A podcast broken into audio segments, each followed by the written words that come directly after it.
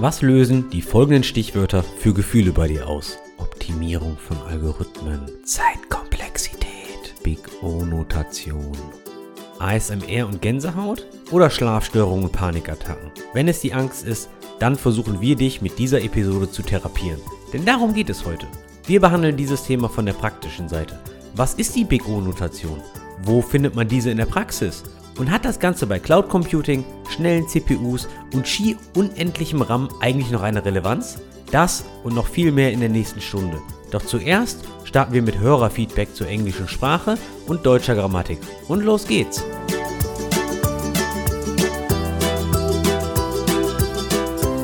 So, Andi, es ist mitten in der Nacht, sieben oder so in der Früh und Trotzdem bin ich super glücklich, weil ich kann dir heute endlich tolle Kommentare vorlesen, weil ich habe das Ganze ja schon kommen sehen, nachdem du ja in den letzten Folgen schön immer ganze Gruppen oder Länder beleidigt hast. Und jetzt sind endlich die Kommentare dazu da. Und das freut mich wirklich sehr. Also eines zielt genau auf, auf das ab, dass du dich in der Folge 26 hast du ja gleich ganz Deutschland beleidigt, indem du gemeint hast, die Deutschen sind die, die am schlechtesten Englisch können. Jonathan hat uns da ein schönes Kommentar geschrieben. Er hat zwar gesagt, er findet den Podcast super und alles, aber er findet, dass die Deutschen das schon sehr schlecht wegkommen. Und wenn man mal mit Franzosen zusammengearbeitet hat, dann fühlt man sich eigentlich wie ein Native Speaker. Andi, willst du dich jetzt entschuldigen bei deinem Volk?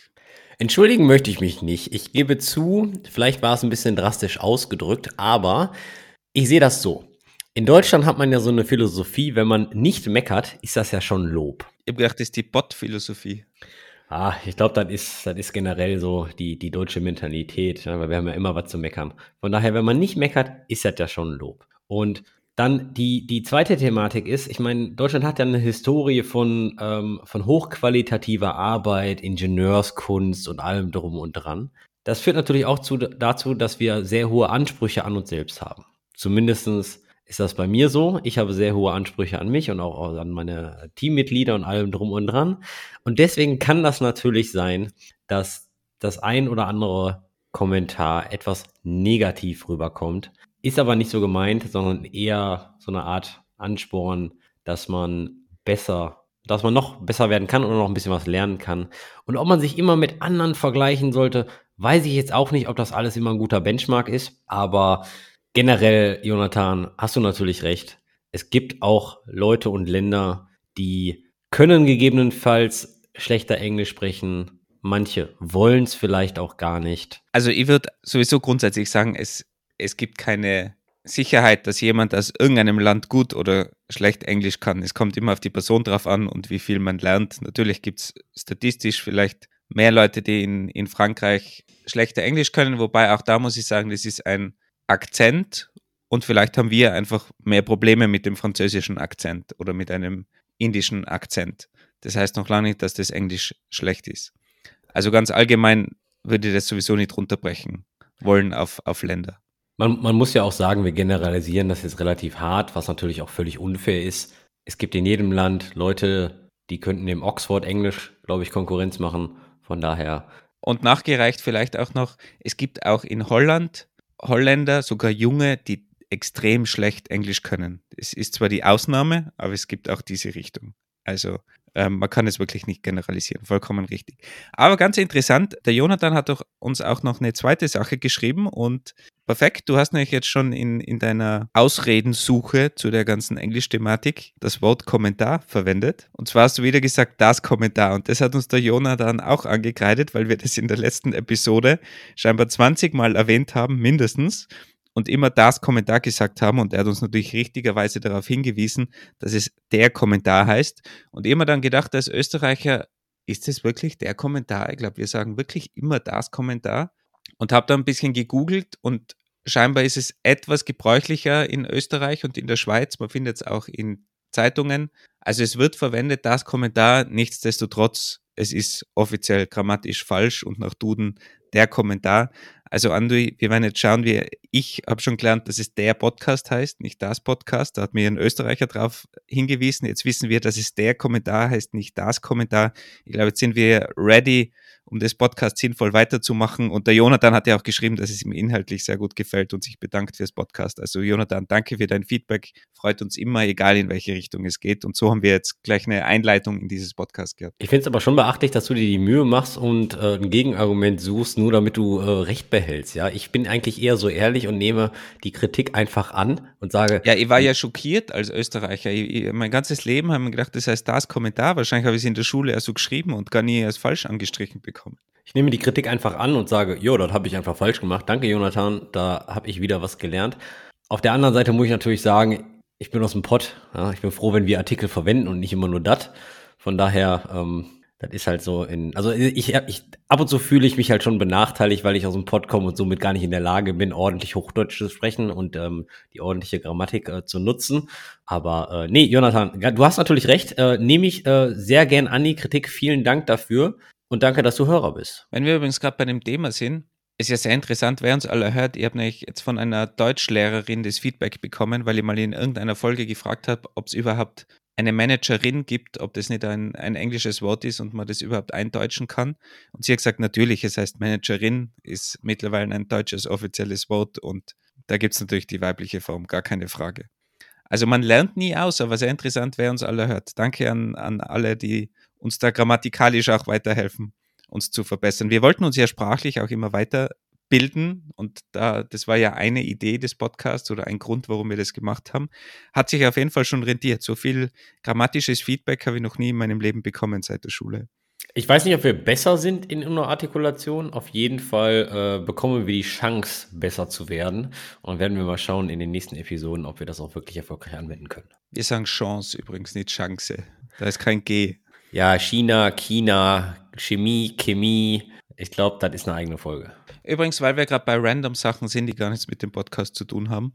Ich habe auch in den letzten Tagen mit ein paar Leuten eine Diskussion geführt über Podcast-Player und zwar hauptsächlich mit Informatikern oder IT-Leuten. Und es haben sich sehr viele beschwert, dass sie mit Spotify nicht happy sind und dass es irgendwie schwierig zu nutzen sei und sie haben da keine sinnvolle Plattform. Und ich habe dann immer Pocket Casts empfohlen. Darum würde ich das jetzt auch mal empfehlen. Jeder, der es noch nicht probiert hat, ist eine kostenlose App gehört meines Wissens noch immer den WordPress-Leuten, also den, den ursprünglichen Gründern von WordPress. Die haben das mal gekauft oder die Company dahinter und die bieten alle offenen Podcasts an, also die normal verteilt werden. Natürlich jetzt keine Spotify-Podcasts, Exclusive-Podcasts, aber alle anderen sind drin und ist meiner Meinung nach wirklich eine super Podcast-App, die dann die Folgen runterlädt, wenn man Wi-Fi hat und man kann es wirklich genau steuern. Hat auch wesentlich besseren Player als die Spotify-App. Man kann genau einstellen, wie, wie schnell das Beat sein soll und so weiter. Also kann ich nur empfehlen und wir bekommen nichts dafür gezahlt, dass wir das jetzt gerade erwähnt haben. Also wer mal das noch irgendwo hört und unzufrieden ist, jetzt gerade diese Episode, probiert mal Pocket Casts aus. Verlinken wir natürlich gerne in den Show Notes. So, aber bevor wir in das Thema heute einsteigen, Andi hat noch eine Frage. Kennst du diese Situation, dass man ein Problem hat oder eine Situation und man erinnert sich dann zurück, dass man ja da eigentlich schon eine gute Lösung hat oder Informationen oder ein Wissen, das man anwenden kann. Man hat es aber schon fast wieder vergessen, ist dann aber recht glücklich, dass man dieses Toolset zur Verfügung hat, um das Problem oder diese Situation besser lösen zu können. 100 Prozent. Gerade auch wieder letzte Woche. Und zwar etwas aus meinem Arbeitsalltag. Ich bin inzwischen wieder, wieder Teamlead, Teammanager, Engineering Manager, wie man es auch immer nennen möchte. Und da hatte ein Teammitglied im, in einem unserer One-on-Ones mal wieder Luft gelassen. Mal schön wieder ein bisschen Dampf abgelassen, weil manche Dinge nicht so laufen, wie sie laufen sollten. Und da fiel mir auf der einen Seite wieder ein, genau dafür ist ein One-on-One da. Und das habe ich dann auch nochmal wieder betont. Das One-on-One mit deinem Vorgesetzten oder mit deinen Teammitgliedern ist genau dafür da, dass die Leute auch mal negative Luft ablassen können. Das ist dann besser im One-on-One als irgendwie im Stand-up, in der Retrospektive oder ähnliches, wo das dann gegebenenfalls das ganze Team runterzieht. Die zweite Geschichte ist, ein Teammitglied war relativ unglücklich über den, über den Fortschritt, den wir bei manchen Projekten mach, machen. Und da habe ich dann, da kam mir wieder die Idee, lass mich doch mal wieder ein paar Small Wins mit dem Team scheren. Dann habe ich so eine kleine Liste gemacht über Dinge, die wir in den letzten zwei Wochen erfolgreich auf die Straße gebracht haben, erfolgreich als Team durchgeführt haben. Und als ich die Liste dann, dann wieder geshared habe, kam wieder auch das Feedback, ha, du hast ja recht, sorry, die habe ich so gar nicht gesehen. Und es ist dann auch mal wichtig, die kleinen Dinge wirklich zu zelebrieren. Ja? Und ähm, das sind so, das sind so zwei kleine Stories, die ich zwar schon sehr, sehr lange in meiner sogenannten Toolbox habe, die ich aber dann hier und da mal wieder explizit anwenden muss, weil sie, weil ich sie jetzt nicht zum wöchentlichen Ritual gemacht habe. Wer noch mehr aus Andys Toolbox hören will, übrigens zu 101s, dem kann ich die Episode 10 empfehlen, wo wir die 101s im Detail besprechen. Und heute sprechen wir dann genau über ein solches Thema. Und zwar die meisten Leute, die bereits eine Universität von innen gesehen haben, werden wir diesem Thema konfrontiert worden sein. Ich bin mir gar nicht sicher, ob auch Leute, die irgendwie Informatik, LK oder ähnliches im Abitur hatten, mit sowas in Berührung gekommen Was ist sind. denn LK? Leistungskurs. Ah, okay. Wie heißt, wie heißt das bei euch? Im Matura? Die Matura übrigens. Ähm, keine Ahnung, das hat sich schon zehnmal geändert, seitdem ich dort war. Vertiefung vielleicht gibt es am ehesten. Keine Ahnung, ob das Leistungskurs ist. Aber sowas in der Richtung. Schule hin oder her. Wir sprechen heute über die sogenannte Big O Notation oder über die Bachmann-Landau Notation. Langweilig.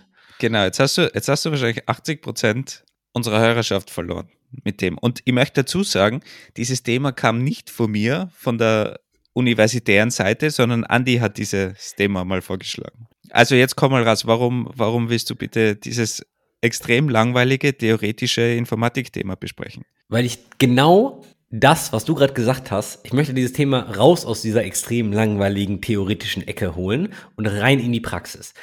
Wir sprechen heute ein bisschen über Komplexität von Algorithmen. Jetzt sind die letzten 20 Prozent auch noch weg, äh, weggestorben und haben abgeschalten. Wir werden nicht wie damals in der Informatik 101 Vorlesung alle tollen Sortieralgorithmen durchgehen. Wir werden die Big O-Notation, die Landau-Notation, die Zeitkomplexität eines Algorithmus mal ein bisschen praktisch begutachten, mal den einen oder anderen Use Case geben, wo das in der Praxis denn vorkommt und wie das denn relevant sein kann, aber auch, was das denn eigentlich ist und warum das Ganze relevant ist. Und das ganze Thema ist meines Erachtens nach nicht nur für Backendler oder nicht nur für Data Scientists oder für Data Engineers, sondern auch für Frontendler und so weiter und so fort relevant.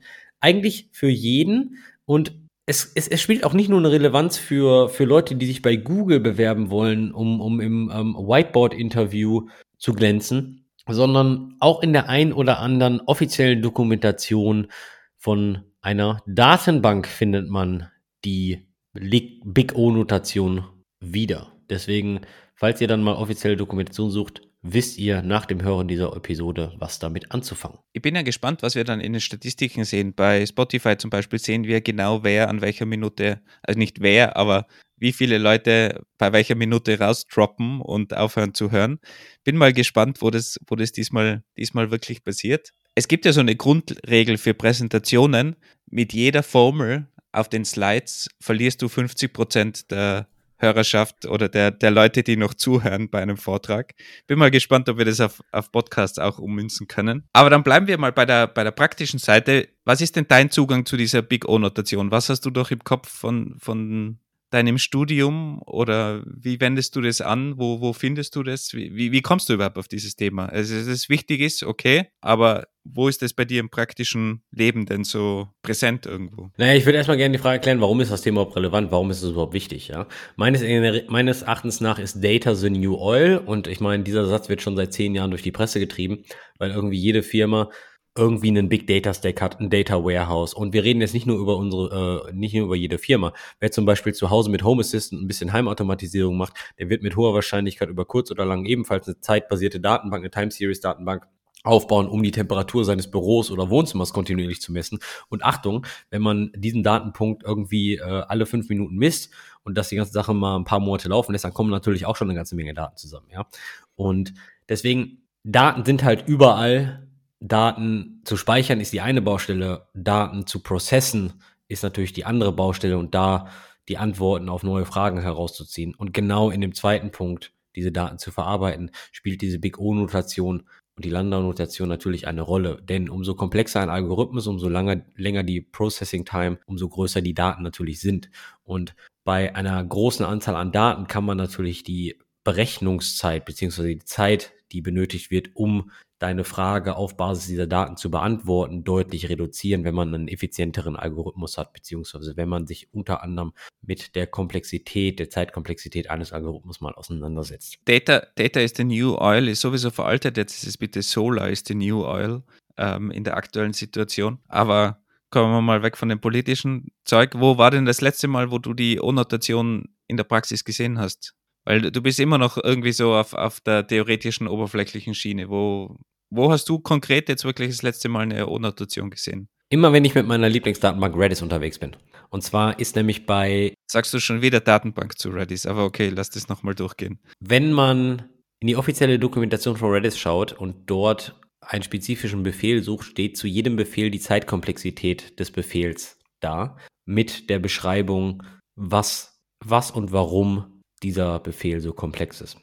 Und, und da steht dann die O-Notation? Da steht dann die O-Notation, genau. Dann erklär mal für alle, die vielleicht es noch nie gehört haben oder sich auch nicht mal erinnern können, was die O-Notation ist. Jetzt bin ich gespannt. Ich habe ja, ich habe mich natürlich vorbereitet, weil ich habe auch keine Ahnung mehr. Es ist schon wieder zehn Jahre her, obwohl ich damals theoretische Informatik sogar als Schwerpunkt äh, eine Zeit hatte und einen Master drin machen wollte. Ich bin dann doch irgendwann drauf gekommen, ist doch nichts für mich und habe dann Datenbanken als Schwerpunkt genommen. So finde ich ja super, dass wir die Podcast-Folge machen, wenn die ganze, das ganze Thema nichts für dich ist. Ja, super. In der Informatik wird die Big O-Notation oder auch zu Deutsch Bachmann-Landau-Notation zur Analyse von Algorithmen verwendet und sie gibt in der Regel das Maß für die Anzahl der Elementarschritte eines Algorithmuses an. Uah, langweilig. Eigentlich ist es eine, eine Art Formel bzw. Einheit, um die Zeitkomplexität eines Algorithmuses anzugeben. Nehmen wir mal ein ganz einfaches Beispiel. Wir haben eine Liste eine einfach verkettete Liste. Kommt im Linux-Kernel ungefähr 10 Trillionen Mal vor. Wir haben eine Liste mit 50 Elementen. Wenn man jetzt einen gewissen Wert in dieser Liste suchen möchte, dann ist das eine Big O-Notation von sogenannt O von n, wo n die Anzahl der Elemente in einer Liste ist. In diesem Fall ist O von n, wo n gleich 50 ist. Warum ist das so? Wenn ich jetzt den Wert in einer Liste suchen möchte, kann ich Glück haben und im ersten Listenelement diesen Wert gefunden zu haben. Ich kann aber auch Pech haben und dieser Wert, den finde ich ganz am Ende unserer Liste.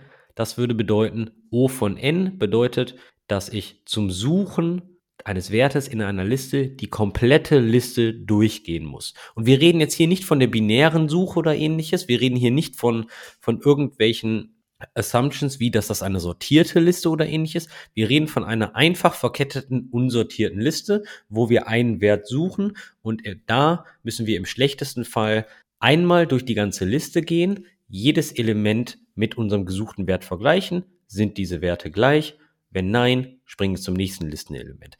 Und umso länger die Liste wird, umso länger wird die Processing Time eures Suchalgorithmuses, wo Wolfgang Vitor wahrscheinlich jetzt sagen wird, dass das kein Algorithmus ist. Aber umso länger wird, dauert auf jeden Fall die Suche in der Liste, umso länger die Liste wird. Und da ist n die Variable, die Anzahl der Items in der Liste. Das ist jetzt mal ein ganz einfaches, praktisches Beispiel, wofür man die Landau-Notation nutzen kann. Okay, das ist das, was man jetzt praktisch irgendwo liest. Jetzt wäre meine Frage, warum schreibe ich denn das O überhaupt hin? Was, warum schreibe ich nicht einfach die Komplexität oder Best Case ist N oder Worst Case ist N? Warum brauche ich dieses O? Also damals im Studium, im Wirtschaftsinformatikstudium, war ich froh, dass ich ähm, Statistik 1 und Statistik 2 bestanden habe. Ich glaube, Statistik 1 habe ich mit 3,7 und Statistik 2 dann, glaube ich, mit 1,7 oder 2,0 bestanden. Und somit habe ich auf diese Frage einfach keine Antwort, aber da äh, habe ich ja jemanden hier im Podcast, der einen akademischen, äh, sehr hohen akademischen Titel hat und sogar äh, theoretische Informatik ähm, gewählt hat, wie ich gerade gehört habe. Und deswegen äh, hat das mit. Ja, aber auch abgewählt habe. Sehr wahrscheinlich hat das mit irgendwelchen griechischen Zeichen zu tun, wie in der Mathematik so üblich. Das weiß ich gar nicht, ob das O äh, ein griechisches Zeichen ist. Bin ich mir jetzt gar nicht sicher. Könnte ich auch gar nicht sagen, muss ich, muss ich zugeben. Aber grundsätzlich, was dahinter steckt, ist ja, dass das O eine Vereinfachung ist. Weil wenn du einen Algorithmus genau ausdrückst und genau berechnest, dann hat er eine spezielle Komplexität. Das ist dann vielleicht n Quadrat plus 5000 Zeiteinheiten zum Beispiel oder, oder es sind selten Zeiteinheiten, sondern irgendwelche Vergleichsschritte zum Beispiel. Dann hast du n Quadrat Vergleichsschritte plus 5000, weil du am Anfang noch irgendwas machst. Und mit der O-Notation kannst du das Ganze dann vereinfachen und die 5000 zum Beispiel fallen weg, weil das eine Konstante ist und in der O-Notation kann man eben Konstanten zum Beispiel in den meisten Fällen zumindest streichen. Das heißt, es vereinfacht alles. Das heißt, wenn, wenn du zum Beispiel O von n Quadrat hast oder quadratische Komplexität, heißt es nicht, dass es wirklich der Algorithmus genau n Quadrat ist, aber er hat quadratisches Wachstum. Das heißt, man vereinfacht das Ganze ein bisschen und bricht es auf eine einfachere Form runter, damit es einfach schneller verstehbar ist und damit man schneller einschätzen kann, was denn dieser Algorithmus macht oder wie schnell dieser Algorithmus ist. Äh, sorry, ich bin gerade eingeschlafen. Was hast du gesagt? Hier werden wir natürlich in den Spotify-Statistiken wieder ganz viele Leute sehen, die weggedroppt sind. Danke, Wolfgang. Immer gerne. Was ist aber, was ich immer so als Streitpunkt in dieser, in dieser Landau-Notation sehe, ist, dass ich in der Praxis sehr oft sehe, was, dass es eigentlich unklar ist, von welchem Case wir reden, wenn wir diese Notation bei Algorithmen nutzen. Reden wir hier vom Best Case, reden wir hier vom Worst Case oder reden wir hier vom Average, vom durchschnittlichen Fall? Und Jetzt fragt ihr euch, Andi, warum, warum spielt das eine Relevanz? Ja, relativ einfach. Nehmen wir mal wieder unser einfaches, einfach verkettete Liste, eine einfache unsortierte verkettete Liste. Wir suchen dort einen, einen Wert in der Liste. Im besten Fall ist das erste List-Item unser gesuchter Wert. Oder die Liste hat nur ein Item. Ja? Dann ist zwar n auch gleich 1 und die Suche ist immer noch O von n. Man könnte aber auch sagen, im allerbesten Case und jetzt alle Mathematiker, bitte haut mich nicht, ich bin praktisch veranlagt. Ja, für mich ist das hier so. Äh, challenge mich gerne mathematisch, lasst aber die Formel weg, die verstehe ich eh nicht. Summenzeichen kriege ich gerade noch hin, aber der Rest ist dann schon wieder weg. Im besten Fall ist das dann O von 1, weil das erste Item in der Liste kann natürlich unser gesuchter Wert sein. Im Average Case, im durchschnittlichen Fall, ist der gesuchte Wert genau in der Mitte unserer Liste. Somit wäre das O von n durch 2 und im Worst Case wäre es dann O von n, wo dann unser gesuchtes Item das letzte Item in der Liste ist. Es ist ja eigentlich interessant, weil grundsätzlich hat sich da die Praxis und die akademische Welt schon irgendwo in der Mitte getroffen, würde ich mal sagen, weil per Definition ist die O-Notation immer Worst Case. Es gibt keinen Best Case eigentlich bei der Groß-O-Notation. Dafür ist die Omega-Notation zum Beispiel zu verwenden. Also es ist einfach so ein Omega-Zeichen, dieses Hufeisenartige Ding. Und das wäre dann die untere Schranke. Also was ist der Best Case? In der Mathematik wäre das also genau definiert. Dann ist aber die Praxis gekommen und man liest jetzt überall, auch auf Wikipedia, die Best Case Komplexität ist O von 1 und die Worst Case Komplexität ist O von n zum Beispiel. Also mittlerweile wird das Groß O für Average, Best und Worst Case verwendet, obwohl rein mathematisch gesehen das eigentlich immer der Worst Case ist, weil es immer die, die obere Schranke definiert. Da gibt es auch eine interessante Frage, Andi, zum Beispiel jetzt bei deinem Algorithmus, den du erwähnt hast, bei der Suche. Wenn ich jetzt sagen würde, die Suche in einer Linked List hat Zeitkomplexität O von n Quadrat, also quadratische Komplexität. Stimmt das? Oder vielleicht macht man es noch anschaulicher. Es, wir wissen ja mittlerweile alle, was exponentielles Wachstum ist, dank Corona. Das hat ja mittlerweile wirklich jeder verstanden. Also kann ich sagen, die Komplexität von einer Suche in einer sortierten Linked List ist exponentiell. Ich würde sagen, nee. Wird wahrscheinlich jeder sagen. Mathematisch ist es korrekt, weil mathematisch sagt die O-Notation nur, dass du beschreibst, dein Algorithmus ist auf jeden Fall darunter und schneller. Das heißt, auch wenn du sagst, das ist exponentiell, wäre das korrekt, weil dein Algorithmus schneller als exponentiell ist. Und was wir eigentlich in der, in der Praxis immer wollen, ist ja wirklich die obere Grenze, die obere Schranke, die möglichst nah am Algorithmus dran sitzt. Also willst du mir jetzt eigentlich sagen, ich kann eigentlich immer daherkommen und immer Algorithmen ausdenken und sagen, okay, das ist hier äh, äh O Quadrat ja, es muss dann aber besser, besser als Quadrat sein. Ja, ja, Moment, Moment. Also du willst mir erstmal sagen, ich packe da jetzt einfach immer O von n Quadrat dran und das ist erstmal mathematisch immer korrekt. Und alles weitere, umso näher ich wirklich an die Realität komme, umso näher ich wirklich an die Zeitkomplexität immer des Algorithmus komme, umso korrekter ist das. Und das kann ich ja dann als Mikrooptimierung abschmeißen und einfach nicht machen, oder? Ja, im Großen und Ganzen schon. Es kann natürlich auch ein Algorithmus sein, der n, n hoch 3 ist, dann stimmt n Quadrat natürlich nicht. Aber grundsätzlich, wenn du immer irgendwas Höheres nimmst, exponentiell ist, glaube ich, ganz gut, ähm, weil hoffentlich die meisten Algorithmen besser als exponentiell sind. Vielen Dank, dass ihr da wart. Das war mein TED Talk. Ich erleichter euer Leben. Bis zum nächsten Mal. Genau, also wenn man die O-Notation mathematisch richtig versteht, hat, hat man ein leichtes Leben. Was eine Schummelei, die Mathematik. Was eine Schummelei. Ein anderer wichtiger Punkt bei der, bei der O-Notation, gerade wenn man im Informatikbereich unterwegs ist, sind diese Konstanten, die, die ich schon erwähnt habe, die ja da einfach weggestrichen werden. Aber wenn du jetzt zum Beispiel, keine Ahnung, jetzt eine, eine Datenbank hast und du hast da irgendeine Komplexität von einem Algorithmen, äh, äh, von irgendeinem Algorithmus n Quadrat und du hast da irgendwelche Konstanten dran, zum Beispiel plus 5000, weil du davor eben was sortieren musst oder irgendeine Startzeit brauchst, also irgendwas am Anfang machst, vielleicht irgendwelche Vorsortierungen oder irgendwas, irgendwas machst du konstant im, im Vorhinein mit dieser Liste, dann würde das in der O-Notation wegfallen. In der Realität ist es aber natürlich extrem wichtig. Wenn du da bei jeder Berechnung von diesem Algorithmus am Anfang extrem viel Zeit brauchst, um da irgendwas aufzubauen oder irgendwas zu machen, dann ist es in der Praxis natürlich sehr wohl relevant. In der O-Notation fällt das einfach alles weg. Das heißt, auch da muss man wieder genau reinschauen, was sagt die O-Notation und was sagt die Praxis und wie schnell ist es wirklich in der Praxis. Aber es hilft natürlich einfach mal grob abzuschätzen, wo wir umgehen. Und darum sieht man in der Informatik eigentlich auch primär nur immer eins n Quadrat, n, alles was Bäume sind, ist, ist in log n. Und dann kann man so grob abschätzen, wie schnell etwas ist. Dass man einfach so Gefühl dafür bekommt. Und darum ist es halt ein, einfach wichtig, dass man mal die O-Notation gesehen hat und sich da nicht abschrecken lässt, weil das wirklich gute Information ist, wichtige Information, die einem wirklich extrem schnell anzeigt, wie komplex ist denn irgendwas. Und dafür ist sie, glaube ich, gut. Alles andere, was da wirklich mathematisch dahinter steckt und so, ist zwar interessant, aber braucht man ehrlich gesagt in der Realität weniger. Ich bin auch so überrascht, dass du mit der O-Notation da irgendwie bei Redis Erfahrung gemacht hast, weil ehrlich gesagt, ich sehe sie sehr, sehr selten, muss ich sagen, im, im praktischen Leben. Ja, die Story dahinter ist relativ einfach und zwar habe ich, ich glaube 2000 2014 oder 2015 hatte Trivago relativ Probleme mit, dem, mit der Skalierung der Datenbank-Backends. Und was wir, wir hatten Redis da auch ziemlich viel im Einsatz. Und wir hatten eine relativ große Redis-Datenbank, die sehr viele, sehr viele Keys hatten. Und war, war ein paar Gigabyte groß. Die, die Datenbank haben wir unter anderem als Cache genutzt, aber unter anderem auch als Persistent Storage, wo die äh, Datenpersistenz jetzt nicht so unglaublich wichtig war. Und da haben wir ab und zu mal einen Cronjob gehabt, der gesagt hat, ich connecte mich zur Redis-Datenbank, hole mir alle Keys in dieser Datenbank und schiebe diese Keys asynchron in MySQL, ja, zur, zur anderen, in anderen Data Storage. Ja, in, in sinnvollen Data Storage, ja. Wie war das? MySQL ist ein Adressbuch mit SQL-Interface, oder wie war das, ne?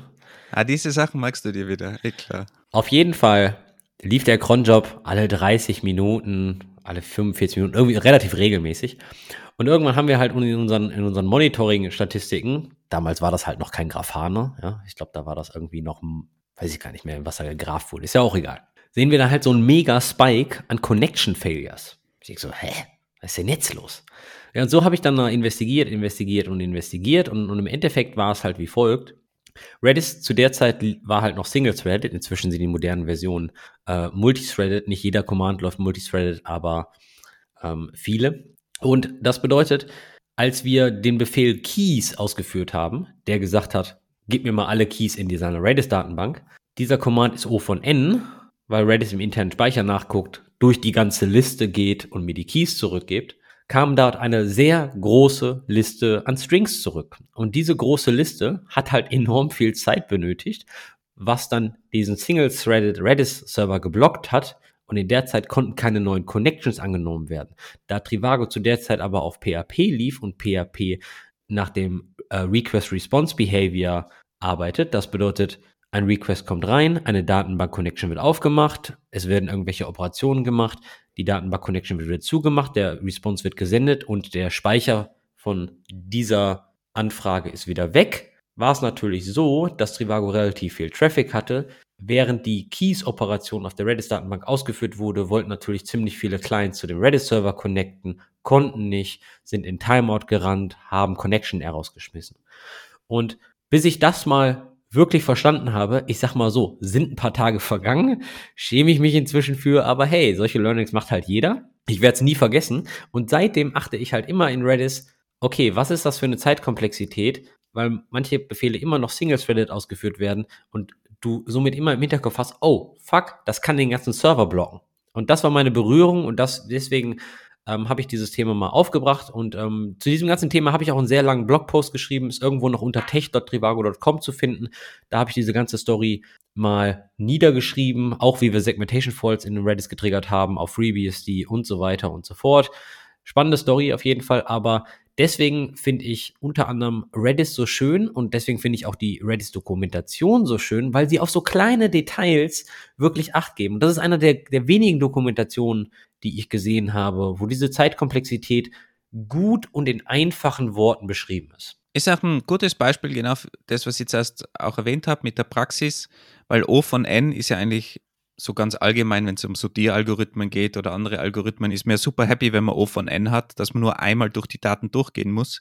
Und man würde sagen, O von N ist super schnell, kann aber in manchen Umständen auch eben langsam sein, wenn man eben durch alle Daten durchgehen muss, vor allem wenn man viele Daten hat, wie du richtig sagst. Also das kann in der Praxis dann durchaus Probleme geben, wo man bei Bier sagt, schaut eigentlich eh ganz gut aus, O von N, gar keine Frage.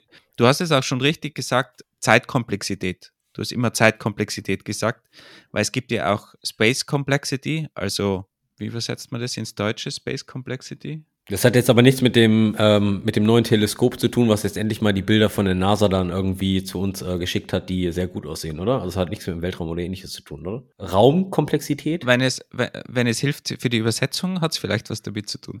Äh, Raumkomplexität klingt eigentlich ganz logisch. Ja, ist wahrscheinlich Raumkomplexität. Es klingt auch sehr komisch. Auf jeden Fall, Space Complexity wird genauso auch mit der O-Notation verwendet, aber gibt eben an, wie sich das Ganze bezüglich Memory, Speicher verhält. Du kannst zum Beispiel Sortieralgorithmen optimieren in Bezug auf Zeit, wenn du dafür extrem viel abspeicherst. Und dann wird die Space Complexity erhöht. Du speicherst ganz viel ab, Zwischenschritte und solche Dinge. Und dadurch kannst du dann aber schneller zum Beispiel eine Liste sortieren. Also diese zwei Sachen muss man immer abwägen. Ist Space ein Problem oder ist Time ein Problem. Soll es schneller werden und verbrauche ich dadurch mehr Speicherplatz oder eben umgekehrt. Die, die Sachen kann man meistens, meistens abwiegen. Ist ja dasselbe mit einem Index in der Datenbank. Wenn ich Sachen optimieren will, kann ich mir die in einem Index abspeichern, brauche dann aber natürlich mehr Speicherplatz, dafür bin ich im Zugriff dann schneller.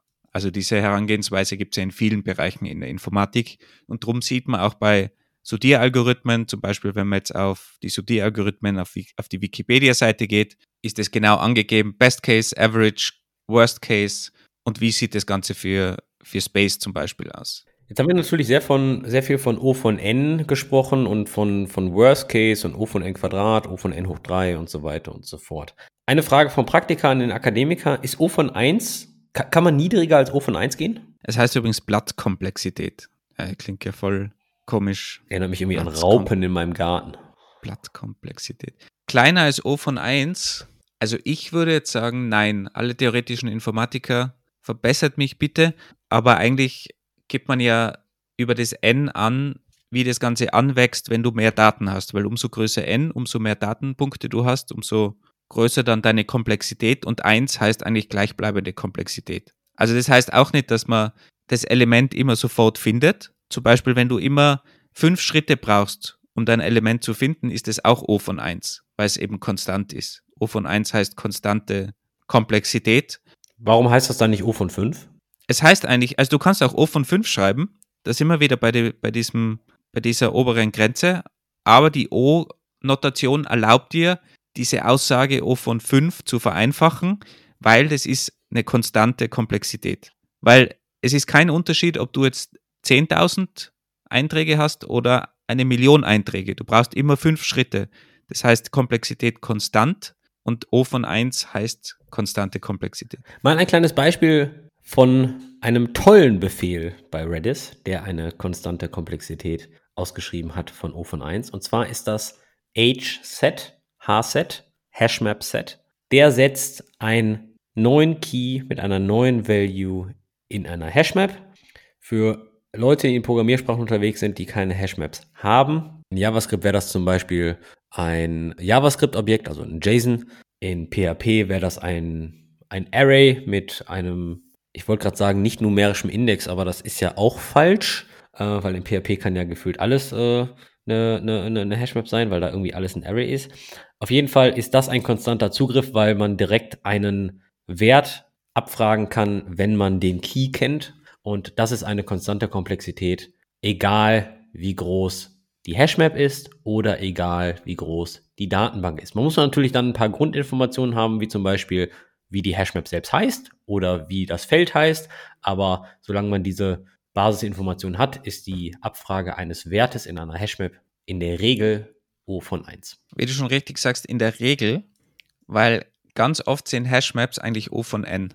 Man sagt zwar, das ist O von 1, weil man direkt den Key trifft, aber was ist denn, wenn du mehrere Elemente speichern willst mit demselben Key? Weil die Implementierung von den meisten Hashmaps sind ja aufgebaut, dass man irgendwelche Hashing-Funktionen hat und die Hashing-Funktionen entscheiden ja dann, wo dieses Element sitzt, im Speicher zum Beispiel. Und du kannst jetzt natürlich, wenn du zum Beispiel eine Hash-Funktion hast, die einfach Modulo 5 ist, also du hast fünf Speicherplätze und speicherst da jetzt viele Zahlen rein, dann kann es natürlich passieren, dass du die Zahl 5 auf den Eintrag 0 legen willst und die Zahl 10 auf den Eintrag 0 legen willst, weil beide Modulo 5 jeweils auf den Eintrag 0 verweisen. Und dann hast du aber ein Problem, weil dann liegen zwei Elemente auf Platz 0. Und wenn du jetzt 5, 10, 15, 20, 25 und so weiter in die Liste speicherst, wird es immer auf den Platz 0 gespeichert und du hast plötzlich eine ganz lange Liste an Position 0. Das heißt, du hast im schlimmsten Fall eine Linked List an Position 0, weil deine Hash-Funktion so schlecht gewählt war. Und damit hast du eigentlich wieder die Komplexität O von n. Also in der Realität ist es manchmal nicht korrekt, aber im Average Case ist es O von 1. Genau, das, das, das geht aber dann ganz tief runter auf die Implementierung dieser Hashmap, ja, weil man kann ja auch sagen, okay, wenn du einen Key äh, einen zweiten Wert zuweist in der Hashmap, dass der originale Wert, der erste Wert einfach bland überschrieben wird. Ja? Das, was du ja gerade sagst, ist, okay, die Values, wenn du mehrere Values unter denselben Key speichern möchtest, werden dann zu einer Linked List transformiert. Das ist ja dann, das geht ja dann wirklich ganz runter auf die jeweilige Implementierung der, der Hashmap. Es, ist, es geht nicht darum mit, dem, mit demselben Key, sondern dass die Hash, die Hash-Funktion das auf denselben Key mappt, also auf den internen Key. Aber ist das dann nicht eine Hash-Collision? Ja, genau. Und die musst du aber irgendwie auflösen. Du kannst ja trotzdem, wenn du jetzt zwei Zahlen speichern willst, 5 und 10, das sind zwei unterschiedliche Zahlen, zwei unterschiedliche Keys, aber die landen vielleicht intern trotzdem, weil es eine dumme Hash-Funktion ist, beide auf Platz 0. Und da musst du irgendwie trotzdem zwei Elemente speichern. Du kannst nicht Elemente verlieren. Ja. Mit unterschiedlichen Keys, 5 und 10. Moment, wer sagt, dass man, dass das Element dann bei einer Hash-Kollision nicht überschrieben wird? Das sagt die Implementierung. Und das kann ja, aber dann verlierst, dann verlierst du Elemente. Ja und? Vielleicht ist das der Trade-off okay, ich kenne jetzt keine Hashmap-Implementierung, die Elemente verliert, wenn man sie reinspeichert. Aber es gibt natürlich auch da Optimierungen. Aber wie gesagt, auch da, wenn man ins Detail geht und in die Implementierung, kann sein, dass O von 1 nicht korrekt ist. Aber für den Average Case kann man mal sowieso annehmen, dass es stimmt, weil sonst wäre es eine schlechte Hash-Funktion. Bleiben, bleiben wir mal bei der Praxis und nicht bei deiner komischen Theorie mit Hash-Collisions und allem drum und dran. Da sind wir eben schon in dem Bereich da, ist es natürlich dann wirklich ein praktisches Problem, das mir beim Programmieren wirklich passieren kann. Wenn ich nicht genau weiß, wie Sachen implementiert werden, dann können das ganz eigenartige Fehler dann sein, die dann auftreten oder dass irgendwas plötzlich komplett langsam wird, weil ich zum Beispiel eben ganz spezielle Daten darin speichern möchte. Es gibt zum Beispiel auch Sortieralgorithmen, die extrem schlecht sind, wenn die Liste schon halb sortiert ist oder verkehrt sortiert ist. Und wenn ich dann den falschen Sortieralgorithmus verwende, dann ist er extrem langsam, weil meine Liste zum Beispiel verkehrt sortiert ist. Manche anderen sind super schnell in dem Fall. Also da ist die Implementierung schon wichtig und, und darum ist es, glaube ich, auch wichtig, dass man sich damit beschäftigt und eben solche O-Notationen versteht und vielleicht auch mal, vor allem wenn man ein Problem hat, dann reinschauen kann, okay, was ist denn die Implementierung da dahinter? Macht es vielleicht ein Problem mit meinen Werte? Weil die auch in einer Datenbank zum Beispiel wenn ich irgendwie eine verteilte Datenbank habe, da ist sie dann eine, eine Hot Partition bekommen, weil meine Daten eben über die Hash-Funktion so aufgeteilt werden, dass alles auf einem Server landet, obwohl ich ja drei Server zur Verfügung hätte. Also auch dort ist das ein Problem. Aber das kann im, im kleinen Fall, in, in meinem simplen Sortier Algorithmus auch schon der Fall sein, dass ich da ein Problem habe oder in meiner Hash-Implementierung oder was für Implementierung auch immer. Also da ist es wichtig, dass man dann ins Detail geht und auch keine Scheu hat, mal irgendwie nachzuschauen, okay, was ist denn das für eine Implementierung auch wirklich dahinter? Was mich jetzt gerade interessiert, inwieweit kann man die Bachmann-Landau-Funktion denn auf Datenbanken mappen?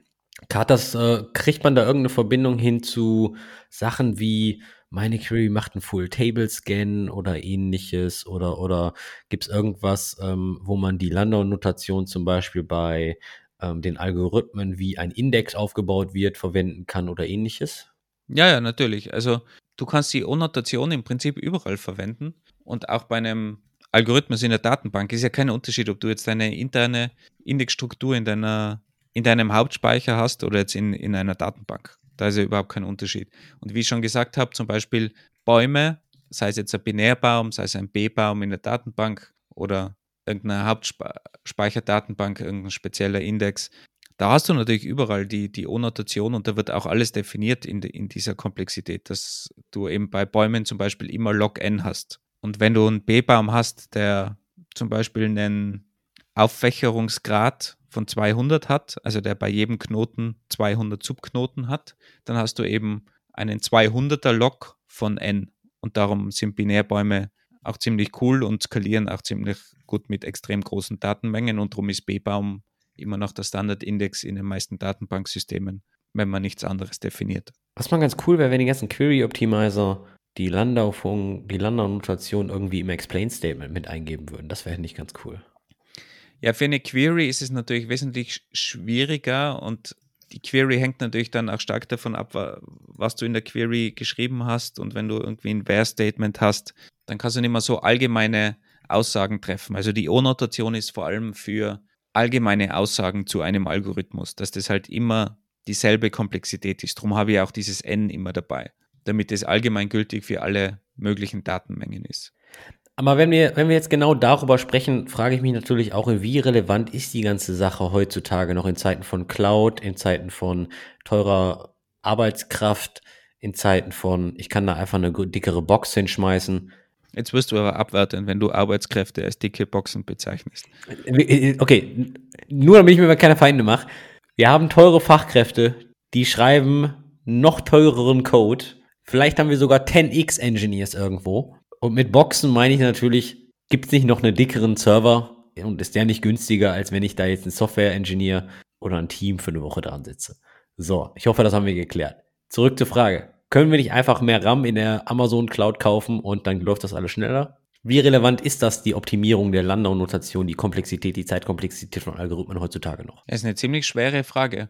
Aber wenn du die Frage schon stellst, hast du wahrscheinlich eine gute Antwort drauf, oder? Erklär mir noch mal ganz kurz, warum das eine schwere Frage ist. Ich glaube, es ist extrem schwierig zu entscheiden, wann es sinnvoll ist, darüber nachzudenken, weil es gibt ja diese klassische Micro-Optimization und Leute, die extrem gern sofort in die Optimierung reinspringen, bevor überhaupt irgendwas funktioniert. Und das sind natürlich alles Extreme, ist klar. Aber da den richtigen Mittelweg zu finden, ist vermutlich nicht so einfach. Ich glaube, es ist sicher gut, ein Grundverständnis zu haben von den Algorithmen, dass man schon vielleicht den einen oder anderen richtigen Algorithmus wählt, wenn man anfängt. Da spart man sich einfach viel Zeit. Aber jetzt einen Punkt zu definieren, ab dem es richtig oder falsch ist, das ist, glaube ich, extrem schwierig. Oder hast du da eine allgemeingültige Herangehensweise? Nichts Allgemeines. Ich denke, hier passt natürlich die typische Informatiker-Antwort, it depends.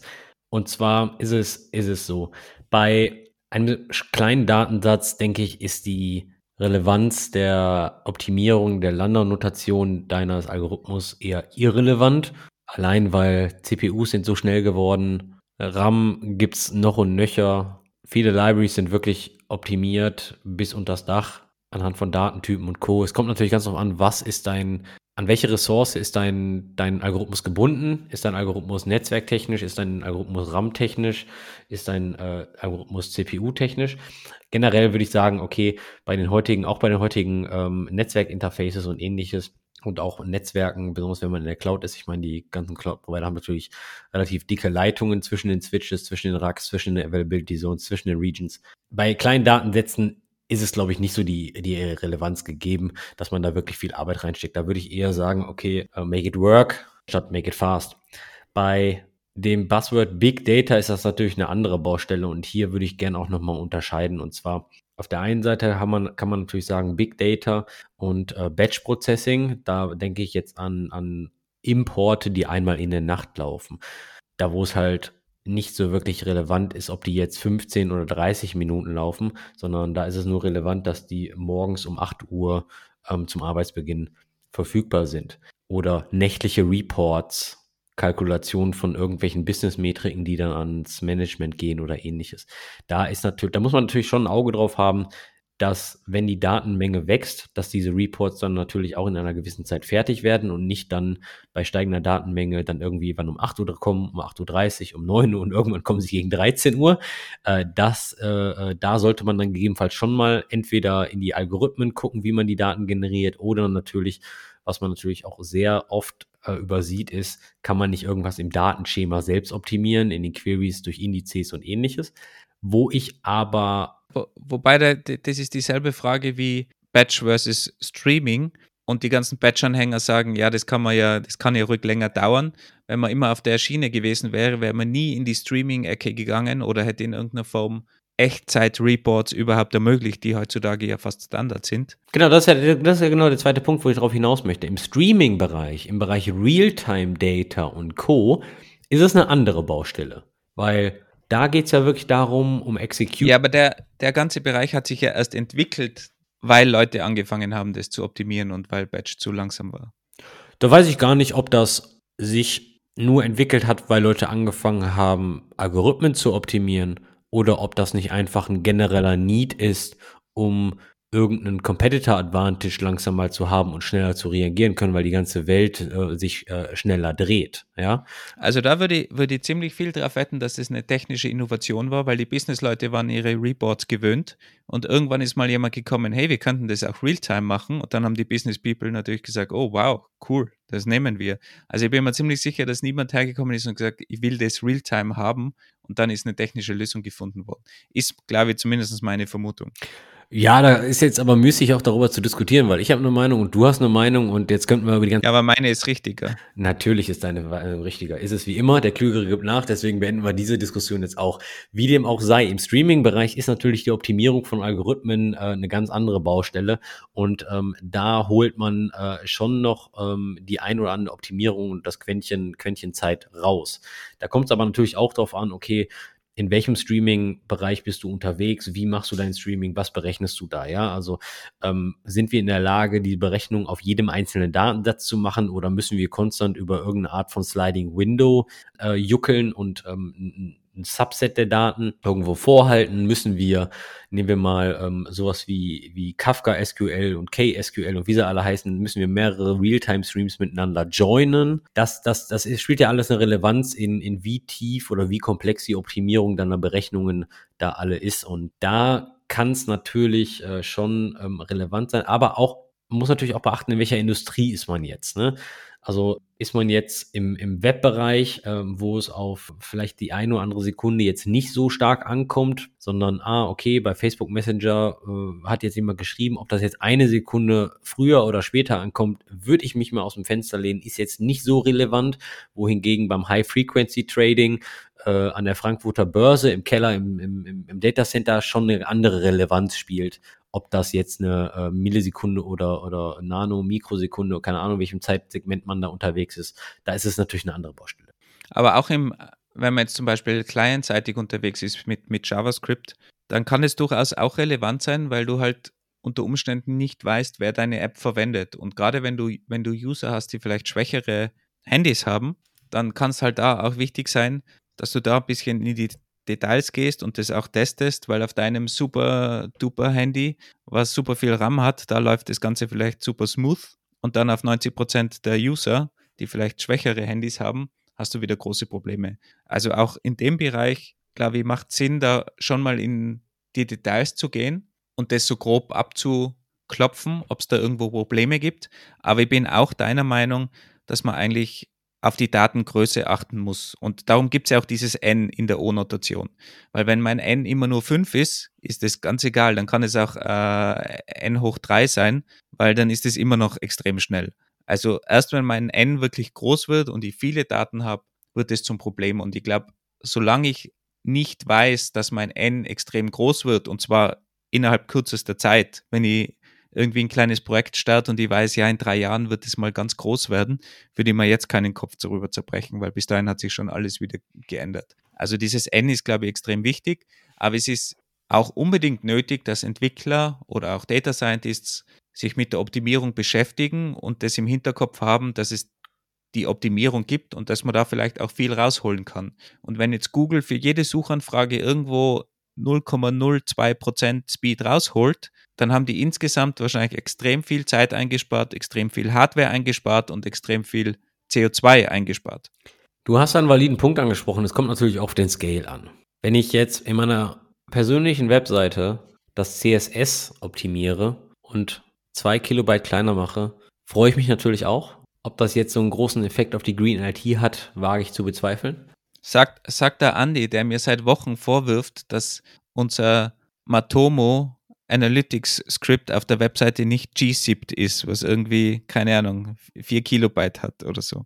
Also wenn jemand in der Lage ist, einen Nginx-Server zu konfigurieren und ein JavaScript komprimiert auszuliefern, würde ich gern bitten, dass ihr mal Kontakt mit dem Wolfram aufnimmt, weil er kriegt es einfach nicht hin auf seinem Nginx-Server. Zurück zum Scale. Wenn natürlich jetzt aber ein Software-Engineer beim Google Chrome die Render-Engine optimiert, dass sie nicht mehr so viel CPU frisst, die Render-Engine von den Webseiten, dann hat das natürlich einen Scale und keine Ahnung, wie viele Millionen Rechner davon betroffen sind und äh, von dieser Optimierung dann äh, Vorteile ziehen. Das ist natürlich dann schon, schon, schon eine andere Baustelle.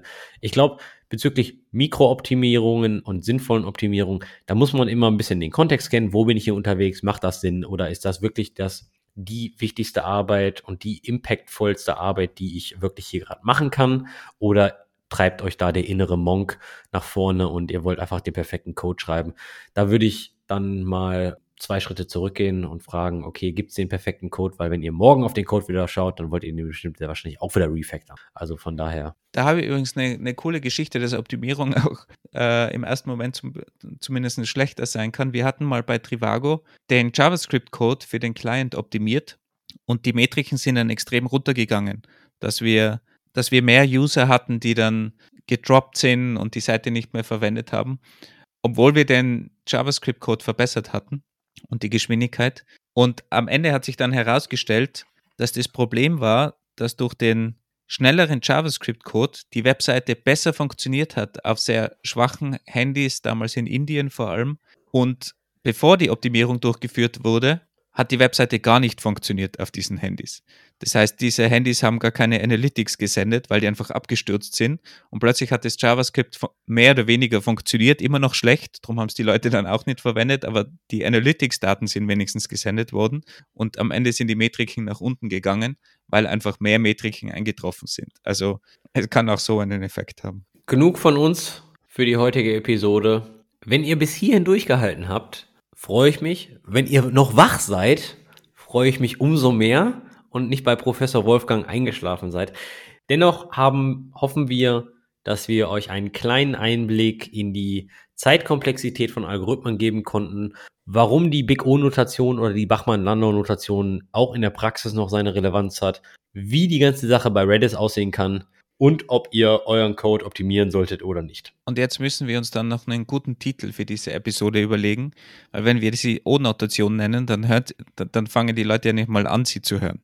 Also Andi, da, da musst du diesmal sehr, sehr, sehr kreativ sein. Wir machen dann übrigens auch einen Screenshot, wenn wir die ersten Daten haben und, und tweeten den natürlich auch auf ENG Kiosk, wann die Hörer rausgedroppt sind im, in einem Vergleich zu einer guten Folge. Dann sieht man das vielleicht auch ganz schön. Oder vielleicht alle dabei geblieben sind. Das wäre natürlich noch besser, wenn alle Hörerinnen dabei bleiben.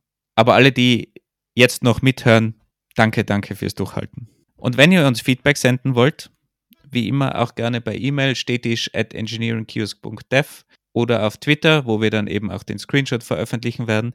Wir haben jetzt auch eine LinkedIn-Page. Der Andi war da sehr umtriebig und hat eine LinkedIn-Page gemacht. Also wenn ihr uns lieber auf LinkedIn folgt, dem Business Hipster Netzwerk schlechthin, dann gerne auch da verlinken wir natürlich in den Show Notes unsere LinkedIn-Page. Und zum Schluss dieser Episode, ich habe leider nach einem Flachwitz gesucht, der der eine, O-Notation mit eingebaut hat, kein Wunder. Entweder sowas oder der irgendwas mit Algorithmen zu tun hat. leider nicht gefunden. Deswegen heute noch ein unglaublich schlechtes Dingen. Wolfgang, egal wie gut es dir geht, Bill Gates besser. Der hat auch definitiv mehr Geld als ich. Also vollkommen recht. Ich gehe jetzt in die Ecke weinen. Aber ich hätte noch eine, einen Mathematikerwitz, den, den ganz klassischen. Kennst du? Ähm, trifft ein Cosinus eine Gruppe von Sinus? Sinusse? Ist es Sinusse? Cosinusse? Cosinüsse? Trifft ein Cosinus auf eine Gruppe von Sinussen? Fragt der Cosinus, was muss ich tun, damit ich bei euch mitreden darf? Was sagen die Sinusse? Du musst dich integrieren. okay, ähm, so viel dazu. Vielen Dank fürs Hören. Wir freuen uns natürlich immer wieder über Feedback. Falls wir auch irgendwas Falsches gesagt haben, bitte, bitte, bitte schreibt uns. Wir nutzen diesen Podcast natürlich auch, um uns weiterzubilden. Wir wollen auch lernen. Wir sind wissbegierig und wir schrecken nicht vor kritischem Feedback zurück. Vielen Dank fürs Hören. Habt einen schönen Tag. Bis zur nächsten Episode. Tschüss. Ciao.